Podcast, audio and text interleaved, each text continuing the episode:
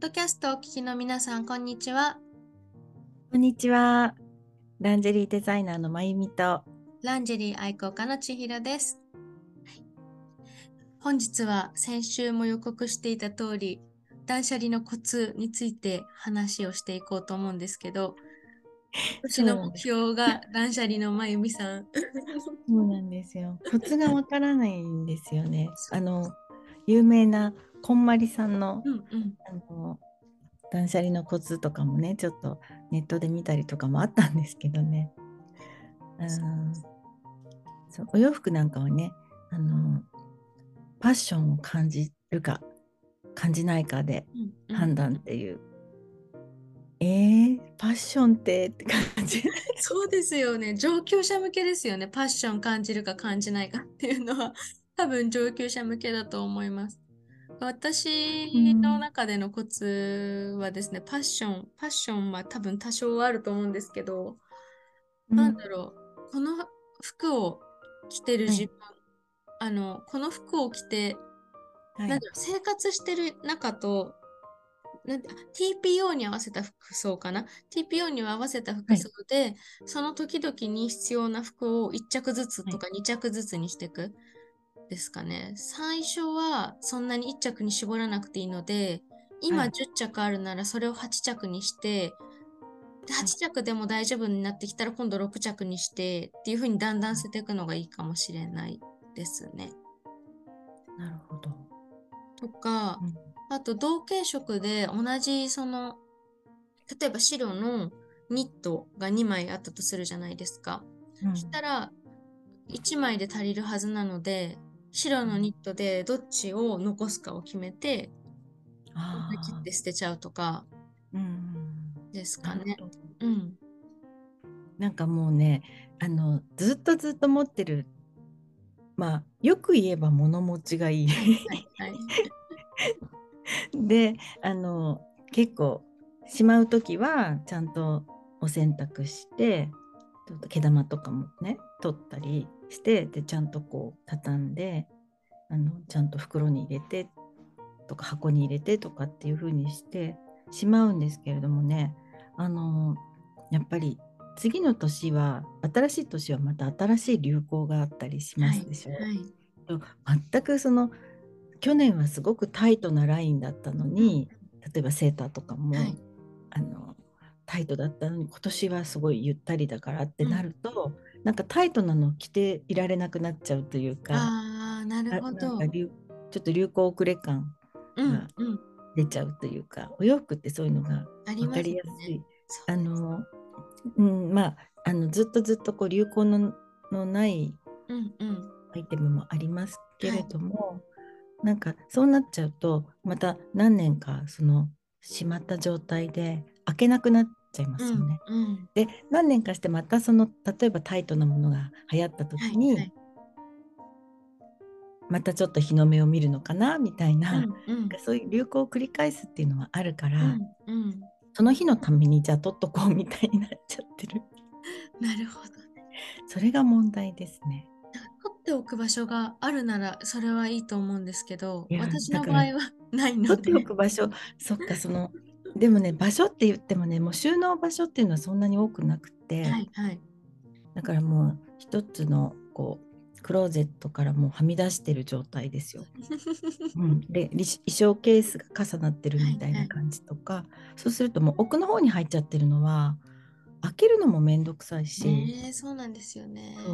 で何かを探してて偶然にあこんなん持ってたなんて思って。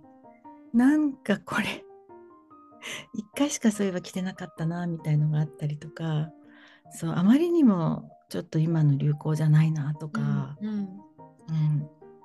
そう。わそうかといっても、なんかその、えっと、古着屋さんとかリサイクルなんていうのか古着屋さんとかっていうのをちょっと覗くと、すごいなんかこう私が持っていたものがうん。に近いものが置いてあったりとかなんかそういうのをやっぱり買っているあの方もいらしたりとかだと、うんうんあ別になんかもう、うん、流行を意識しなくてもいつでも何でも着れるのかなっていう感じでもありますけれども、うん、なるほどですね。すごい悩ましいお洋服の捨て方は本当に難しい。私はワードローブの決まりが自分の中であって、はい流行にとらわれない服はい、を割と多く目にと、取るというか。もっとそのベーシックな、そうです。うん、アイテムをもう流行にとらわれないもので、まあ人から見たらそれはつまらないのかもしれないんですけど、まあそこのベーシックに、なんていうんですか、流行に本当にとらわれないジーンズと T シャツなんて絶対にうん、あれじゃないですか、いつもある服装じゃないですか。うん。だからそれに、そのジーンズと T シャツは必ず、うん。まあそれを基本にして、うん。あとはスカートつ付け足したり、ジャケット付け足したりっていう感じでやってますね。なので本当に流行にとらわれない服が多くて、そもそもなあ。そういう、うん、感感覚を感覚というか意識を変えないとダメなんですね。ん、ダメというわけではないんですけれども、きっと流行が好きで、そう、おしゃれされてる方も個性だと思うので、だけど私はそうね。そうかな、ベーシックプラス流行のものも見るんですけど、本当に自分が気に入って好きなものしか入れないので、ロングブーツなんか今年流行ってますけど、前から、流行る前からずっと好きなので履いていましたし、うんうんそんな感じかな。で、多分流行がなくなっても私は履き続けると思うんですね、好きなので。うんうんうんだから結局自分の手元にはずっと残るじゃないですか、それが。でも他のブーツは買わないから、うんうん、物は増えないしっていう感じですかね。じゃあもですね。う買わないことだ。買ってもいいと思うんですけど、買ってもいいと思うんですけどね。買 だからなんか使える使えるものがあると思うので、うんまずはそこですね。あの新しいものは足さないで、こうあるもので今あるもので、うん、どう着回すかとかです。そうそうそう。あるもので生きていこう。うん。そう。そう、それがまず私の意識を変えることかなって今、今思いました。千尋ちゃんの、あの、アドバイスというか、はい、お話聞いてて。そう、私の場合はそうです。その、流行り、流行りを意識しない。あえて流行りを意識しない。まずは、そこからやって、私ももともと物が多かった人間で、結構流行りとかよく追ってたので、い。ある時やめて、うん。うんまず、このベーシックのこの、なんていうんですか、基本、基本の、基本のブラじゃないですけど、基本のクローゼットっていうのを作って、はい。そこからこう、付け足したり、なくしたり、付けたりうんなくしたり捨てたりっていうのをうんやっていて、でそのうんベーシックのものも変えたくなったら変えていいと思うんですよ。例えば白の T シャツもなんかよれてきたとか色が変わってきたかもとかって思えばより上質なもの、お気に入りのものうんを見つけて変えればいいし、そうか、そういう買い方か。うん。そうね。あの、流行りとかをで、パッと、パッと見で、なんかね、こう、なんていうか、お店をこう、覗くと、ね、い今、今年のトレンドの色とか、柄とか、うんうんいっぱい並んでると、わあ、すごい欲しいとか思っちゃう。それ、それ、うん。でも結局、そう、私の今までの、まあ、経験っていうか、例えば、柄の、あの、ものとか、色がすごく奇抜なものとかって、一回着たら、もう、あの、あこれ前も着てたよねっていうのが認識されちゃうから、確かに、うんうん。うん、だからそういうの選ばないようにしてたんですよ。うん、そう。だから買う時は割とベーシックなものを買っちゃうのにこう例えば今日も黒のはいはい。タートルとか、うんうん。なんかすごいベーシックなものを買っちゃうのにでも実は似たようなものが3枚4枚あるんですよねもともと。だからそれでいいじゃんってなるのに 新しいちょっとだけこれあの素材があこれベストみたいになってるので、はいはい。なんかこういうなんて言うんだろうちょっと違ううんうん。デザインだとまたそれを買い足しちゃうっていうのがいけないですね。それはなんかプラスアルファのあれで持っていってもいいんじゃないですか？ベーシックなものプラスアルファができるので、あ、そう、多分ね、フランス、フランス人は10着しか服を持たないっていう本が昔流行ったんですけど、あれ結構いい本で、で、私も読んだことがあってずっと持ってたんですよね。はい。それ結構おすすめです。その本に確かそのことが書いてあったと思います。基本のクローゼットの中身を決めて、そこではいプラスアルファでマイナスプラスマイナスしていくって書いてあった気がしますよ、そこに。そこから私も断捨離始めたと思うので、はい。おすすめします。うん いや、難しいですよね、ね断捨離ね。うんそうね。わかりました。じゃあうん。今ほらあのーそういう自分は不要だけど誰かが使ってくれたらいいなっていう、まあいろんなアプリでねはい。あの売り買いをするのがありますよね。まあいっぱいあると思うんですけど、はいなんかそういうのも私なんかね手間がか 手間が面倒。簡単じゃないですよ。多分い一回流れを作っちゃえば、うんうんあれなんだと思うんですけど、、そこまでのね、一歩がね。うん。そう。あと金額の設定だとか、うん。お送ったりする発送する手間だとか入金の確認だとかとかってすごくそのもうそれがこう毎日のお仕事みたいになっちゃえば、うんあの流れができればあれなんでしょうけどそこまでちょっとねうん。時間を、うん。誰か代わりにやってくれないかなっていう感じで、ねもしかして誰かやってくれる？私私ですか？やりましょうか。いいですよ。とりあえず送っていただいて、あもういらない、もういらないいらないって。判断して。この間ねそう千尋さんになんかね。送ろうかなとかって、ね。私のお下がりでいいんですか？みたいな話でなんかもう考えてたらやっぱり申し訳なくて。全然大丈夫です。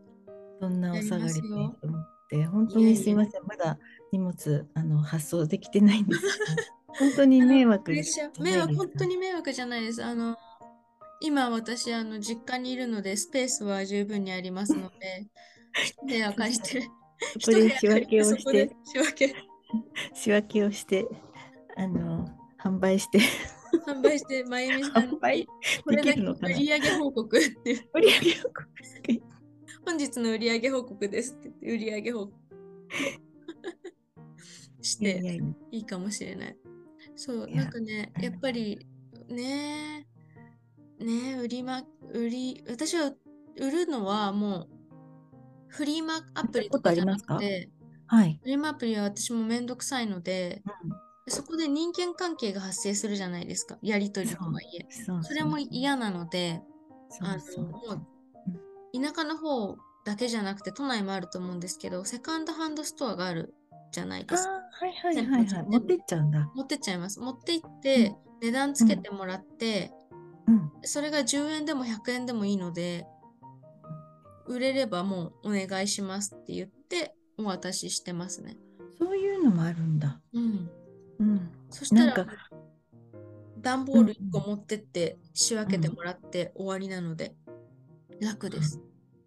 私ね昔々そういう古着屋さん今みたいなそういうシステムになってないところの本当に個人がやってるなんか下北沢かうんうん。そっちの方ね、古着屋さんにねあの着なくなったスーツとかすごいたくさん持ってったんです。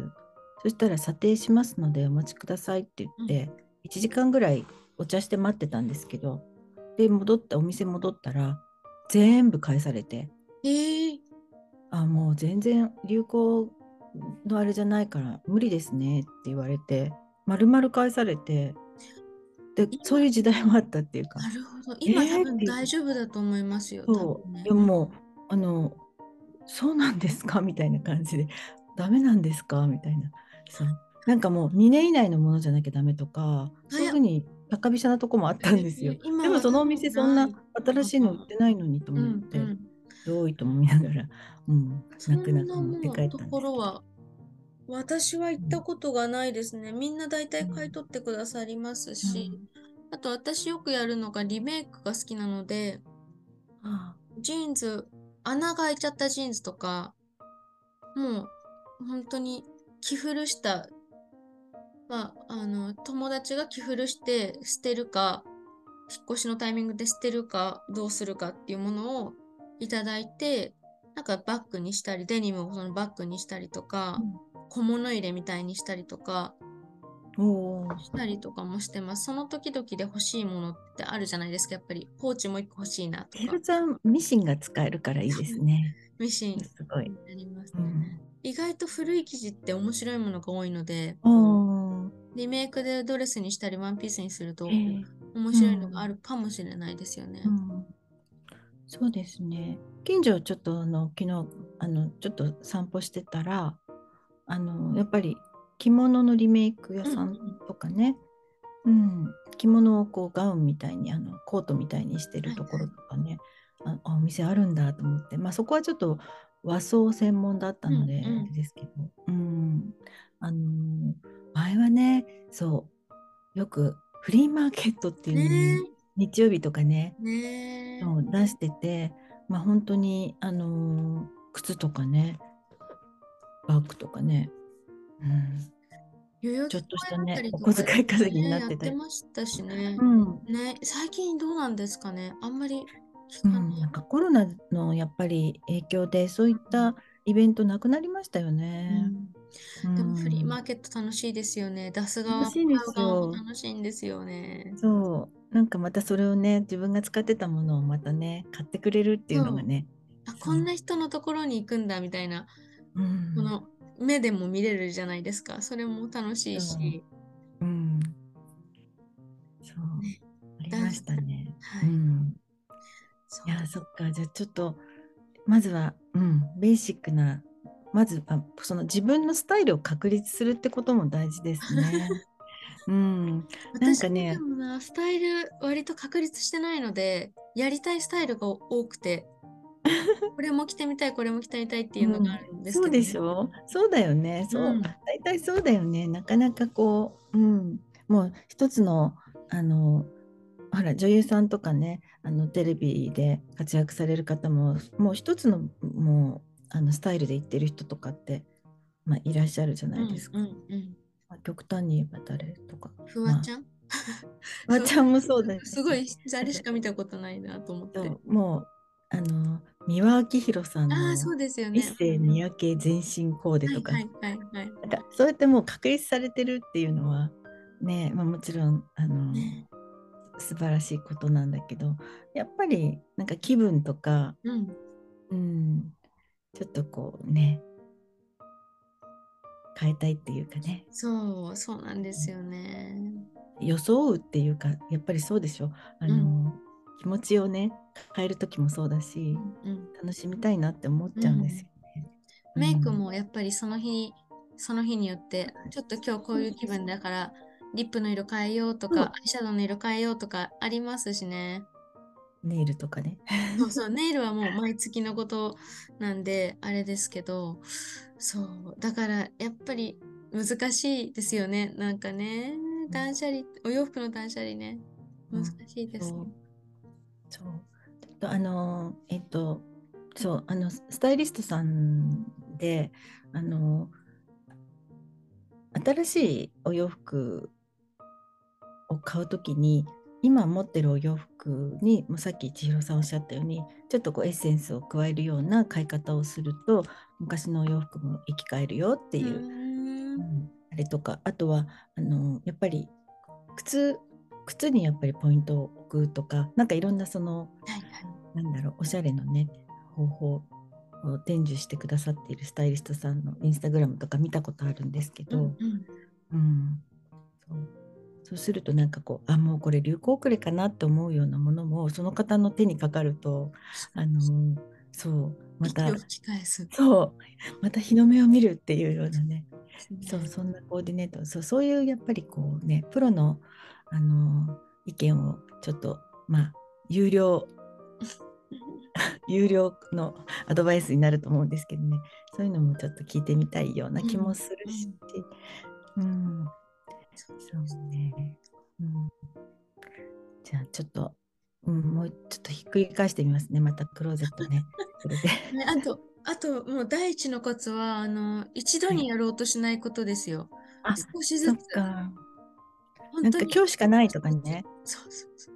そう明日の何何時からしかないとかね。そんな感じで今いるから、うん、少しずつ、一日朝の10分とかで少しずつがいいですよ。おー私もその方法でやってます。朝の10 10分で終わらない。終わらないんですけど、その1日1着とか1日1品ずつ捨てていくみたいなのが、結果、あの、つながるので、一気にやろうとすると、本当になんかもう、あれです。もう、パンクしちゃうんで、うん。うんなんか私もこの家の片付けとかも、もう今日はこの棚だけとか、この引き出し一つだけとか、そういうふうにやってます単。位。うん、そっか、365日あるから、365箇所できるってことね。そんな毎日やんな。でもそのタンスも、その 1, 1回10分で終わる大きさと、うん。もう1週間かけなきゃ無理なってあるじゃないですわか。うん、キャビネット一つね。うんうん。なんで、もう焦らずにうん。やっていくことが本当にもうパッション、ノットパッション以前の 問題で多分あると思うので、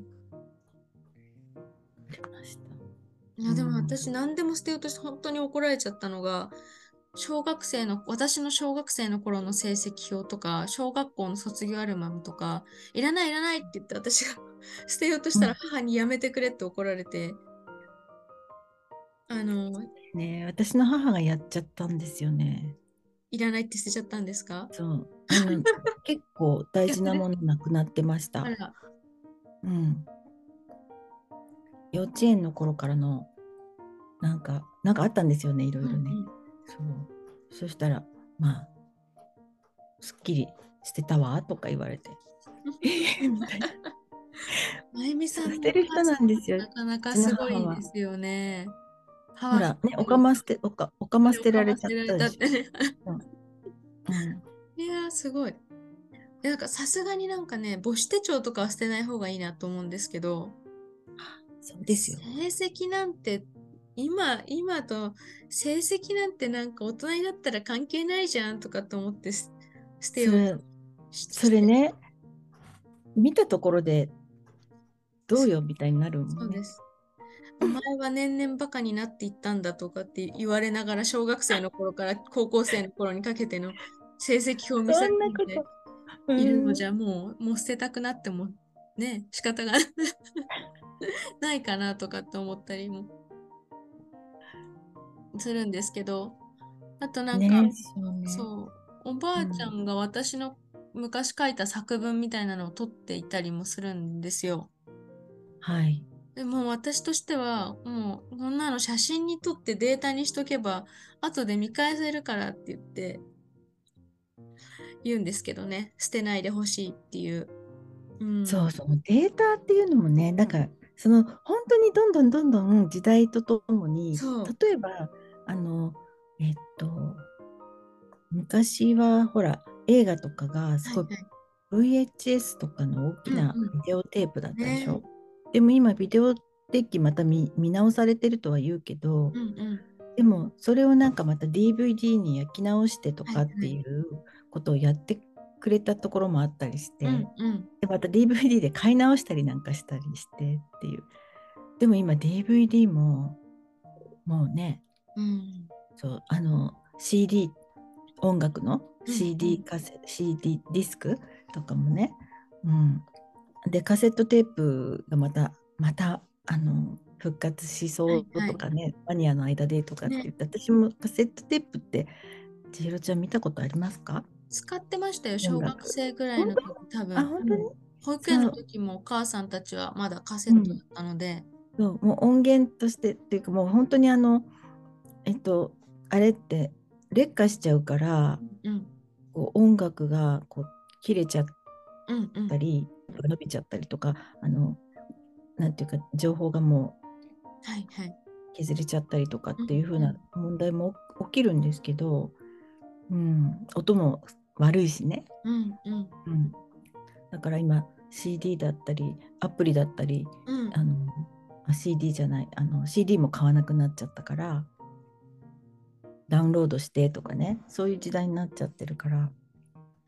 ねえ。そういうのもだから VHS とかもすごいしこたまあるんですけどどうしようとか、ここにもあります。祖父母の家にもなんかもう、うん、もう捨てたいけど捨てられないそうみたいな感じであって、そうで見よう見ようと思ってももうその見れない。再生のデッキがないでしょ。そうそう。なんか私のおじが母の持ってたあのー VHS を DVD 化してくれたんですよ。はい。で、それでなんか母の結婚式の様子とか私のあすごいですよ。昭和みたいな。もう、もうね、こんな、こんな、こんな服よく着れたねみたいな。なんかもう、こんなケーキどうやるのみたいな。な何これみたいな、なんかそういうのがああるんですけど。昨日ちょうど見たんですけどね、う、うんん、面白かったですけどね。再生できたらね、あの面白いなんかうんきっとね、懐かしくってねっていうのあると思うんですけど、そう昔だから昔そのえっ、と家庭用ビデオとかが出うんうん始めた頃の、そのテープとかも今再生できないですもんね。そう、そうなんですよね。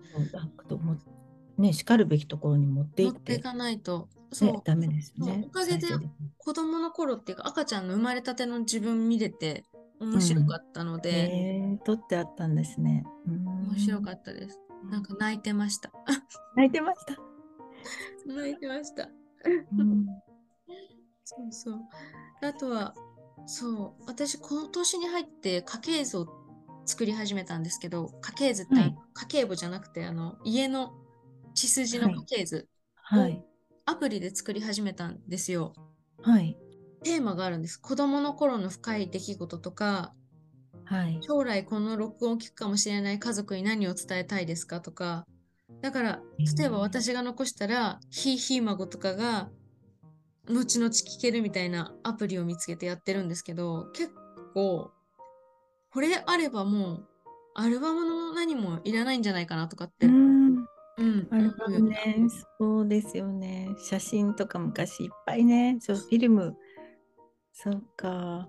ミニマムにだんだんデータ、うんデータ、ものがデータ化してはいだんだんいいかもしれないですねミニマムになるかもしれないですね。私は、あいいですね。母方の祖父は、私の記憶では、私は10 10 12、3歳までは生きてたんですけど、母方の祖母は、私が生まれた時に、まあ、もうあの病床の あの中で私をあの見た抱っこしてくれたっていう話であの記憶にないんですけど写真とその祖母が読んでた歌だとかあの書いていたその書書画とか、うんうん。そういうのをあの遺品として見見ることしかなかったんですけどもでもその病床でいながら私が生まれるっていうことを楽しみにしながらあのぬいぐるみを縫ってくれていたんですね。そのぬいぐるみが実家にまだあったんですよ。えー、素敵、素敵ですね。はいうん。そう。それはちょっとあの子供の時にそういえばこれでよく遊んでたなっていううんのがあったりとか、ね、うん、いいいいですね。残しておくっていうのは、うん。そのデータで残しておくっていうのはね、はいはい。うん、ぬいぐるみだってもうなんか、ね、汚れちゃって、うん。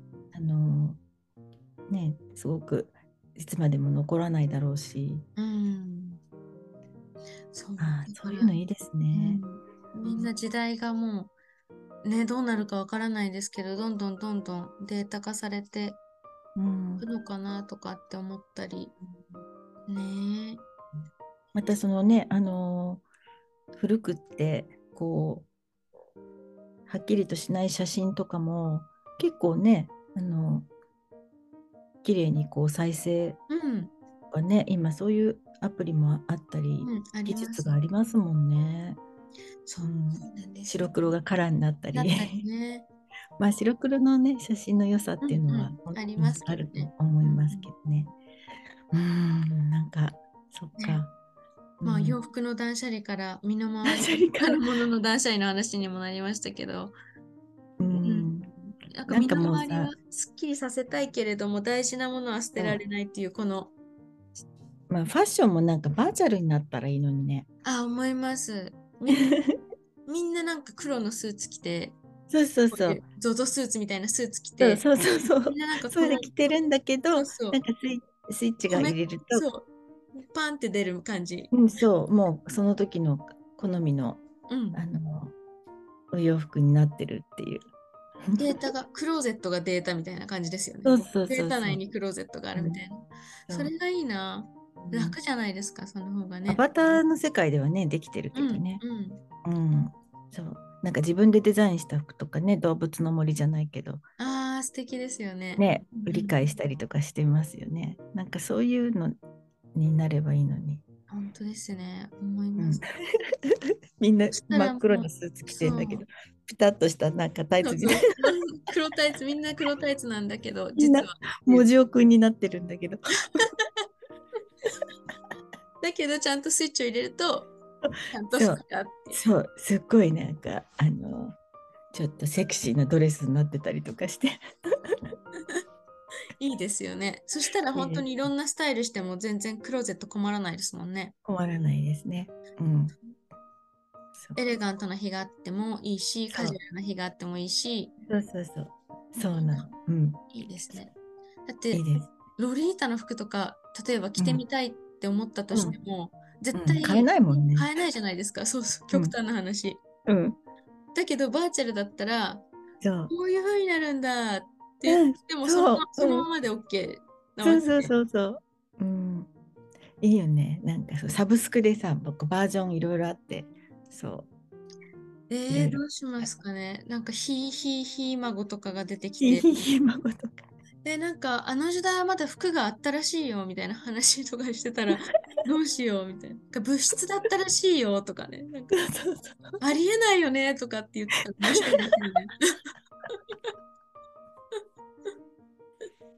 そうですよね。そう、だからもうみんな、うん、そう、なんかそういうふうになると、なりそなりそうですよね。本当に私も思いますよ。なりそうだと思います、う。なり私たちがなんか本当にうん、本当に本当に年を取った時にはなってるんじゃないかな、うん。ねうん。そう。でもね、あの、基本のね、ボディメイクのね、下着はね、ちゃんと着てください。そうです。そこは変えられないので、そこはそこは変えられませんからね。そうそうそう。うん。うんボディメイクになる、じゃあのボディメイクというか、ね、基本のね、ブラね。うん。下着はちゃんとつけましょう。はい。う。すごいオチだね。すごい、無理やり持ってきましたけど。無理やりでした。うん。そう。ね。残り時間も短いということで。はいでは、では、本日もポッドキャストいいただきありがとうございました。ありがとうございました。